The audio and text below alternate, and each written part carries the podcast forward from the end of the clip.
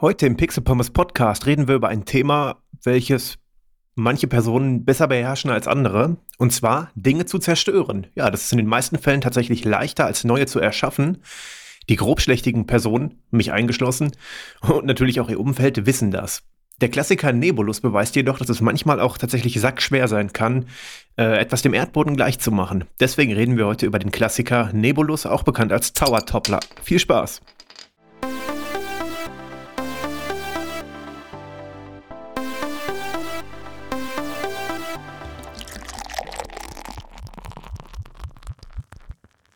Und damit wie immer herzlich willkommen zum Pixel Pommes Podcast. Direkt zu Beginn ein kleines bisschen Eigenwerbung. Ihr könnt euch Sticker bestellen vom Pixel Pommes Podcast, wenn ihr das Format gerne hört. Dann geht schnell auf pixelpommes.de slash Sticker und bestellt euch für euch kostenlos ein Stickerpaket. Ich habe immer diverse Merch-Produkte da. Das waren jetzt in der ersten Welle. Tatsächlich haben schon einige von euch ähm, das Formular ausgefüllt. Hat mich sehr, sehr gefreut. Habe immer irgendwas da. Also jetzt in der ersten Welle waren es äh, noch zusätzlich Bierdeckel, äh, zwei Arten von Stickern und die Visitenkarten. Also wenn ihr den Podcast gerne hört, würde ich mich freuen, wenn ihr euch auch Sticker bestellt. pixelpommes.de slash Sticker und für euch natürlich komplett kostenlos. Der August ist der Monat des Commodore 64. Im Jahr 1982 wurde er im August veröffentlicht und seitdem, okay, vielleicht nicht ganz so lange, aber zumindest seit dem Aufkommen der sozialen Medien, posten Fans unter dem Hashtag C64Month allerhand tolle Beiträge. Fotos von ihren Sammlungsstücken, Fanprojekte oder sonstige Erinnerungen. Und dabei ist mir aufgefallen, dass der C64 auf Pixel Pommes leider etwas zu kurz gekommen ist bis jetzt. Ich habe in der Episode POM 17, ich glaube es war die 17, Retro Gaming mit extra viel Crunch, also da, wo es um den Pixel Pommes Podcast ging, schon mal erwähnt, dass ich so ab 2020 auch ein kleines bisschen weiter in der Zeit zurückgehen möchte und da ältere Konsolen besprechen will.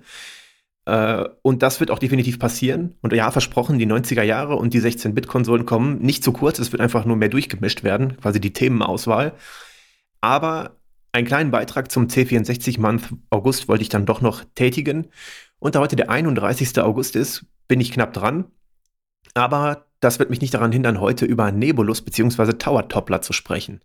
Etwas, was ich vielleicht in Zukunft auch nochmal verstärkt machen werde, ist ein bisschen den Podcast und den Blog zusammen, ja, näher zusammenzubringen. Also der Blog ist sehr vernachlässigt worden, da ja Pixel Pommes im Moment primär aus dem Podcast besteht. Aber der Blog soll in Zukunft auch noch weiteren Inhalt bekommen. Und bei manchen Themen, die mir besonders wichtig sind, werde ich parallel den Blog und den Podcast pflegen, so wie jetzt hier quasi exemplarisch für Nebulus, dass ich das auch immer tun werde. Und zwar werde ich den, ja, die Episode so ungefähr, jetzt nicht eins zu eins abgeschrieben, aber so in etwa in der Struktur ähnlich, auch als Blogbeitrag veröffentlichen und die beiden quer verlinken. Das heißt, immer zu den Abschnitten im Blog werdet ihr dann quasi einen Link da oben in der Überschrift finden, womit ihr direkt zu, an der Stelle in den Podcast springen könnt. Und umgekehrt findet ihr in den Show Notes einen kleinen Link, wo ihr direkt zum Blogbeitrag springen könnt, ähm, zu dem passenden Abschnitt. Das ist jetzt bei der Nebulus-Episode relativ kurz. Ich möchte das Ganze einfach nur testen. Aber bei so Themen, die ich besonders cool finde, das wird zum Beispiel der Street Fighter-Beitrag sein den es dann auch im Podcast geben wird. Äh, da möchte ich das gerne machen und das ist heute quasi der Testballon für dieses Format. Ihr könnt mir gerne euer Feedback dazu schreiben, wie ihr das findet, ob ihr davon Gebrauch macht oder ob ihr sagt, nö, ich möchte nur ein Medium konsumieren, also entweder den Podcast oder den Blog. Mit dem anderen habe ich nicht viel am Hut. Äh, da freue ich mich über Feedback, aber ich glaube, das ist eine coole Möglichkeit, die beiden Welten ein bisschen zusammenzubringen. Und ähm, je nachdem, wie technisch das Thema ist, kann man ja auch dann, wenn man den Podcast gehört hat, vielleicht noch mal das ein oder andere im Blog nachschlagen. Wie gesagt, hier bei dem Thema heute ist es nur so ein kleiner Testballon, aber ich glaube, das kann schon ziemlich cool sein, damit ich die beiden Welten ein bisschen zusammenbringe und das Projekt Pixel Pommes nicht nur aus dem Podcast besteht, aber auch versprochen, der Podcast wird nicht zu kurz kommen. Also es wird nicht, wird jetzt keine Einschnitte geben. Ich möchte nur zusätzlich mehr auch noch im Blog machen. Namensgebend für das Spiel Nebulus ist der Planet Nebulus, welchen wir, beziehungsweise unsere Spielfigur, wir spielen einen kleinen Frosch ohne Arme sozusagen, der sieht aber ganz niedlich aus, bewohnen. Auf dem Planeten wurden rechtswidrigerweise Türme errichtet und unsere Aufgabe ist es, diese wieder zu zerstören und so für die notwendige Ordnung im Weltraum zu sorgen. Diese Story drumherum geht aus dem eigentlichen Spiel gar nicht hervor, beziehungsweise hat sie keine direkte Auswirkung. Also es ist, glaube ich, nur auf dem Handbuch vermerkt oder auf dem Klappentext des C64 Mini, also dem digitalen Klappentext, den man sieht, wenn man das Spiel dann im Menü auswählt. Schade, tut dem Ganzen aber keinen Abbruch. Also ich habe ehrlich gesagt bis zu der Recherche von dieser Episode gar nicht gewusst, dass es dass diese Türme irgendwie rechtswidrig erbaut wurden und wir die zerstören müssen. Ich habe das Spiel angemacht und gesehen, oh, wir müssen die Türme zerstören. Ähm, es ist also kein großer Verlust, wenn man es nicht weiß, aber es gibt tatsächlich so eine kleine drumherum konstruierte Story zu dem Spiel. In insgesamt acht Leveln müssen wir unsere Künste unter Beweis stellen und jeweils die Spitze des Turmes erklimmen. In jedem Level steht ein Turm als Herausforderung an und wir werden zu diesem Turm mit unserem kleinen U-Boot fahren, fliegen oder schwimmen, ich weiß es nicht. Denn zwischen den Levels gibt es noch so ein kleines Minispiel, bei dem wir so Fische aufsaugen müssen. Das hat keine große Bewandtnis für das Hauptspiel, äh, sorgt aber für ein paar Extrapunkte und ein kleines bisschen Abwechslung. Das im Jahr 1987 veröffentlichte Spiel wurde von John M. Phillips entwickelt, der laut eigenen Angaben in einem Interview in der Powerplay, ich glaube es war Ausgabe 12 1988, ähm, ursprünglich ein Ballerspiel, wie er selbst gesagt hat, entwickeln wollte. Äh, aber da das Spielfeld bei ihm keine quadratische Fläche, sondern ein Zylinder sein sollte, war dann der Weg zu Nebulus scheinbar nicht mehr weit. Er hat dann wohl mit diesem Zylinder rumexperimentiert, wie man den darstellen konnte. Und ähm, ja, ist dann zu dem Entschluss gekommen, dass vielleicht so eine Art von Spiel die bessere Wahl wäre. Ja, klar, den Weg vom Ballerspiel zu so einem, ich nenne es mal Plattformer, ähm, muss man erstmal schaffen, aber das Endergebnis ist wirklich klasse und ich denke, es hat einen sehr guten Weg genommen. Heute ist Nebulus auf fast allen Plattformen spielbar, da auch wieder hier die Fans fleißig Ports für die Lieblingsspielbasis bzw. die Plattform ihres Vertrauens entwickelt haben. Darunter diverse Mobilplattformen, also für Android und iOS findet ihr Umsetzungen von Fans und auch für Linux gibt es in, sogar in den meisten Paketrepositories der Distribution ähm, eine spielbare Variante. Offizielle Versionen gab es aber für folgende Systeme, und zwar den Commodore 64, den Amiga, den Atari 7800 und den Atari ST, den Nintendo Game Boy und das Nintendo Entertainment System. Ich bin ja irgendwie so ein Game Boy-Fan und ich habe auch eine kleine Game Boy-Sammlung an Spielen. Ich möchte kein Fullset sammeln, aber wenn ich ein Spiel cool finde, und das ist es ja meistens, wenn ich es im Podcast bespreche, dann gefällt es mir ja, dann möchte ich das Spiel auch irgendwie für den Game Boy haben und sei der Port auch noch so schlecht. Ich weiß nicht, ob der Nebulus-Port für den Game Boy cool ist, ich wollte es aber testen, ähm, aber es ist nicht zu bekommen. Also es gibt tatsächlich wenig ähm, erwerbbare, originale, also physikalische Versionen auch des Spiels zu finden. Ähm, ich weiß nicht, ob es vielleicht selten hergestellt wurde oder nicht so oft verkauft wurde, aber zumindest ist es ganz, ganz schwer, da an Exemplare zu kommen, weswegen ich den Game Boy Port noch nicht gespielt habe. Ich habe es nur auf dem C64 Mini gespielt, aber für die Sammlung hätte ich schon gerne auch eine, eine also eine Game Boy Cartridge. Das äh, wird aber schwieriger als gedacht. Also wenn ihr Nebulus habt, verkaufen wollt, meldet euch bei mir. Ich hätte das schon ganz gerne in meiner Sammlung.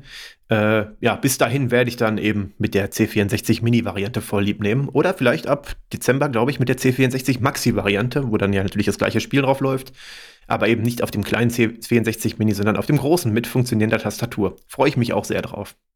Ich habe hier primär dann, wie schon gesagt, die C64-Variante gespielt. Die Umsetzungen fürs Atari, Amiga sind in etwa ähnlich, vielleicht an die plattformspezifischen Gegebenheiten ein bisschen angepasst. Ich glaube, der Atari-Port ist ein bisschen bunter von der Grafik her, wie ich das äh, auf so Let's Plays auf YouTube gesehen habe. Aber ich habe ihn jetzt nicht gespielt, weil ich jetzt auch gerade keinen Atari hier habe. Ähm, und deswegen reden wir hier primär über den C64-Port, aber er unterscheidet sich nicht sonderlich von den anderen Ports. Um einen Turm im Level zum Einsturz zu bringen, müssen wir die Turmspitze erreichen. Also wir müssen quasi, nachdem wir mit unserem U-Boot angekommen sind, uns von unten nach oben hocharbeiten und können oben an der Turmspitze den Turm zum Einsturz bringen. Ähm, der Weg dahin verläuft über Plattformen, die rings um den zylindrischen Turm platziert sind. Und dabei sticht uns auch schon direkt der tolle Pseudo-3D-Effekt von Nebulus ins Auge. Denn trotz der sehr schwachbrüstigen Hardware des C64 so im Vergleich, oder auch vergleichbaren Konsolen wie dem Atari oder so, ähm, entsteht der Eindruck, als hätte der Turm so eine räumliche Tiefe. Also das ist wirklich cool. Ähm, die Sprites sind so geschickt angeordnet, dass mit, mit so einer Schattierung, mit so einem Farbverlauf wirklich der Eindruck entsteht, als hätten wir einen dreidimensionalen Zylinder vor uns. Perspektivisch bleibt unser Anti-Baumeister-Frosch stets in der Mitte auf dem Bildschirm platziert und wenn wir uns bewegen, bewegen nicht wir uns, sondern der Turm dreht sich entsprechend. Ich glaube, die einzige Ausnahme ist, wenn wir auf so eine Fahrstuhl-Aufzugplattform draufgehen, dann fährt der Frosch hoch und runter. Da bewegt er sich, glaube ich, ein paar Pixel. Ähm, aber ansonsten bleibt er immer in der Mitte des, des Bildschirms. Ja, und durch die geschickt gestalteten Sprites entsteht wirklich ein toller perspektivischer Effekt, der quasi eine Tiefe suggeriert, die weit über die Fähigkeiten der Konsole hinausgehen. Und genau dieser raffinierte Umgang mit der Hardware und ja, also diese kreative Nutzung trotz einiger Beschränkungen sind für mich der Inbegriff von Retro-Gaming. Heutzutage sind Konsolen und Plattformen ausentwickelt, sage ich mal weitestgehend. Wir haben kaum noch Weiterentwicklung. Die Sachen sind schon extrem optimiert. Und natürlich gibt es in den nächsten Monaten, Jahren noch Weiterentwicklungen, gerade im Bereich Raytracing. Nvidia hat ja auf der Gamescom den Quake 2-Port mit Raytracing-Technologie vorgestellt. Und ich glaube, die neuen Konsolen PS5 und die neue Xbox sollen dann auch Raytracing-Unterstützung schon hardware-seitig mitbringen. Aber das sind nicht mehr die großen Sprünge wie früher. Früher haben wir ganz klein angefangen und mussten wirklich alles Mögliche aus der Hardware rausholen, um irgendwie einen tollen Effekt zu produzieren. Und heute ist das selbstverständlich. Heute kann ich mir mit einfachen Mitteln, mit dem Unreal Editor, mit der Unreal Engine oder mit Unity ein sehr, sehr toll aussehendes Spiel gestalten und kann mich wirklich auf den Inhalt des Spiels konzentrieren. Die Technik, die Plattformunabhängigkeit und so weiter rückt da in den Hintergrund. Und damals war das eben nicht so. Damals musste man wirklich Anstrengungen unternehmen und kreativ überlegen, wie kann ich trotz der Hardware-Beschränkungen das umsetzen, was ich gerne möchte. Das habe ich heute kaum noch. Ich kann heute eigentlich ja fast alles umsetzen, was ich möchte und muss dafür nicht mal große Anstrengungen unternehmen. Ja, und das ist wirklich das Faszinierende, wenn man sieht, was John M. Phillips hier aus dem C64 noch rausgeholt hat. Toll, wirklich, wirklich toll. Noch so ein anderes tolles Ding aus der Zeit finde ich, dass damals Spiele noch mehr an Personen gebunden waren. Heute steht bei jedem Spiel ein riesiges Entwicklerteam oder sogar eine ganze Firma dahinter. Und damals waren es wirklich einzelne Namen, die bekannt waren, die für ihre Leistungen gefeiert wurden und die das auch zum Großteil alleine umgesetzt haben. Damals als Programmierer hat man sich um die Engine gekümmert, um den Spielinhalt, um die Assets, um die Sprites, manchmal auch im Zweier-Dreier-Team. Aber in Summe konnte man vieles auf eine Person runterbrechen zu der Zeit. Und das fehlt mir auch heute. Natürlich weiß ich klar, jetzt den aktuellen Anforderungen entsprechend. Also kein Mensch kann alles bei einem Spiel machen. Du kannst keine 3D-Models machen, die Assets aufbereiten, wie Texturen und so weiter, die Engine programmieren, äh, den Spielinhalt festlegen, Dialoge erstellen. Das funktioniert mit dem Umfang heutiger Spiele nicht. Und im Indie-Bereich ist es ja auch oft so, dass es auf wenige Personen ähm, wieder dann quasi zurückfällt, ein Spiel zu entwickeln. Aber die Zeit fand ich toll, wo man wirklich noch, ich sag mal, so eine gewisse Prominenz in der Szene erreichen konnte ähm, nur durch, durch die Entwicklung eines Spiels. Das ist heute schwieriger geworden, weil wenn man technologisch mithalten möchte, ist man ja schon auf irgendeine Basis angewiesen oder man hat ein Entwicklerteam von 100 Leuten um sich rum. Aber dann geht die einzelne Person so ein bisschen unter, finde ich. Ja, dann hat man hier irgendwie einen, Game Director oder so, der das Ganze dann macht und vorstellt und auch öffentlichkeitswirksam in Erscheinung tritt, weil er das Ganze managt. Das ist ja auch eine große Leistung. Aber es ist eben nicht so familiär wie früher. Das vermisse ich. Das ist ja auch so ein Retro-Gaming ähm, Bestandteil, dass es irgendwie familiärer gewirkt hat. Und das finde ich ist hier gegeben. John M. Phillips hat das Spiel entwickelt, sein Name steht dahinter, okay, der Name der Firma, für die er dann gearbeitet hat, aber man kann das wirklich an dieser einen Person festmachen, was ich wirklich, wirklich cool finde. Auf dem Weg nach oben steuern wir unseren kleinen Frosch durch Links-Rechts-Bewegungen von Plattform zu Plattform. Die sind meistens miteinander verbunden. Also das ist jetzt nicht wie bei anderen klassischen Plattformen, dass man groß springen muss, äh, sondern man kann eigentlich mehr oder weniger gehen und muss dann durch geschicktes Timing gucken, dass man an den Gegnern, an den Hindernissen vorbeikommt. Äh, deswegen hier ist Geschicklichkeit weniger gefragt als präzises Timing. Viel schwieriger sind sich bewegende Plattformen, wandernde Hindernisse, Gegner, die müssen alle sehr, sehr gut abgepasst werden, damit wir nicht mit ihnen kollidieren. Ebenso die Durchgänge, die auf die andere Seite des Turms führen, spielen hier eine große Rolle, denn wir wissen unter Umständen noch gar nicht, was sich auf der anderen Seite verbirgt. Es gibt zum Beispiel so Kugeln, die immer um den Turm herumfliegen, die müssen wir abpassen. Wenn wir im falschen Moment durch den Durchgang gehen, der quasi genau auf die gegenüberliegende Seite des Turms führt, kann es sein, dass die vorbeifliegende Kugel uns trifft und wir dann entsprechend ein Leben verlieren oder sogar herunterfallen. Das sind so Dinge, die das ganze Spiel ziemlich, ziemlich schwer machen.